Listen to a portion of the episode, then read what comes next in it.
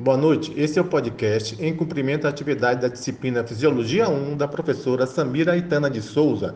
Na equipe tem eu, Jorge Luiz Sacramento, Alan Cleiton, Ivan Costa, Natalia Azeredo e Yuri Macedo.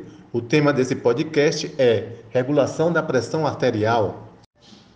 O débito cardíaco é o volume de sangue ejetado pelo ventrículo esquerdo para a artéria aorta a cada minuto. O débito cardíaco depende de duas variáveis: a frequência cardíaca e o volume de ejeção.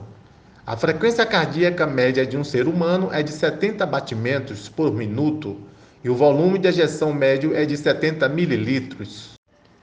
A frequência cardíaca de Márcio aumentou durante o exercício físico por conta da contração da musculatura esquelética durante o movimento.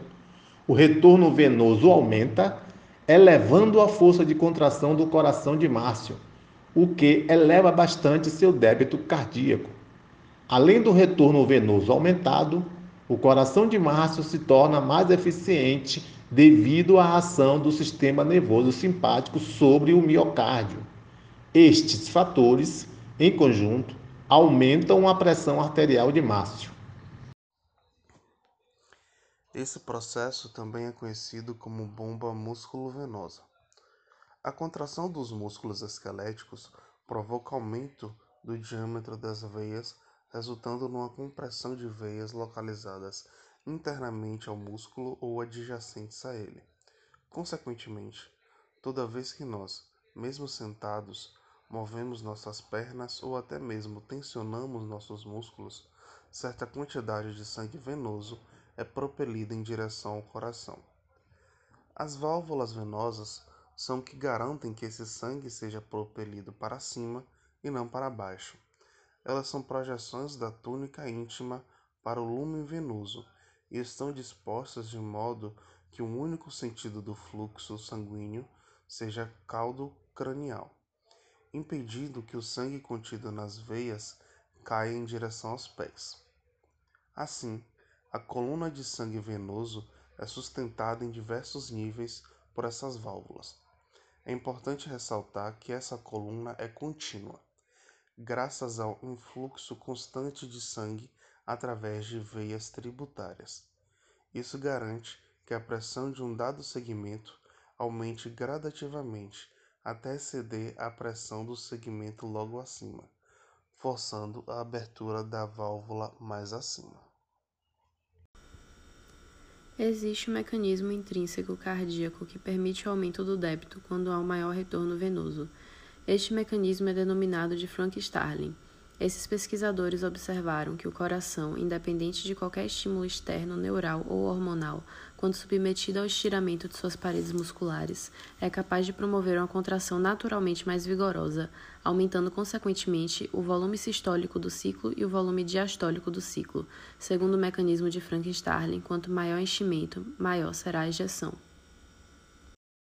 A pressão arterial constitui uma função do sangue arterial por minuto, isto é, o débito cardíaco, e da resistência vascular ou periférica imposta a esse fluxo. Logo, quanto maior o débito cardíaco, devido ao aumento da frequência cardíaca, ou o coração precisa circular mais sangue, haverá um aumento na pressão arterial na tentativa de restaurar o fluxo sanguíneo muscular. Os mediadores químicos locais liberados pelo músculo esquelético durante o exercício físico exercem um efeito vasodilatador predominante sobre os vasos sanguíneos finos, resultando no aumento do fluxo sanguíneo, queda da resistência periférica total e redução da pressão arterial. Como exemplo desses mediadores químicos locais, podemos citar a histamina, bradicinina, prostaglandinas, leucotrienos entre outros. Com relação à resistência periférica total, ocorre uma redução nessa resistência. Isso se dá devido à vasodilatação dos músculos ativos, para aumentar o fluxo sanguíneo através de grandes segmentos na árvore vascular periférica. A contração e relaxamento alternado dos músculos proporcionam uma força efetiva para impulsionar o sangue através do circuito vascular e levá-lo de volta ao coração. A longo prazo, as adaptações cardiovasculares são o aumento da atividade nervosa simpática e a redução da parasimpática, que ocorrem principalmente por causa da ativação do comando central e dos mecanorreceptores musculares e articulares.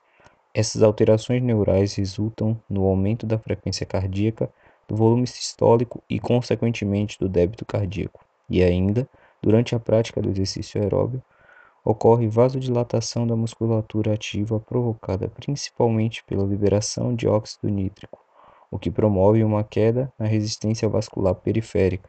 Dessa forma, durante o exercício aeróbio, observa-se aumento da pressão arterial sistólica e a manutenção da queda da pressão arterial diastólica. Todas essas adaptações promovem o aumento do fluxo sanguíneo, que aumentam a cavidade da câmara ventricular esquerda, promovendo assim a hipertrofia ventricular esquerda excêntrica.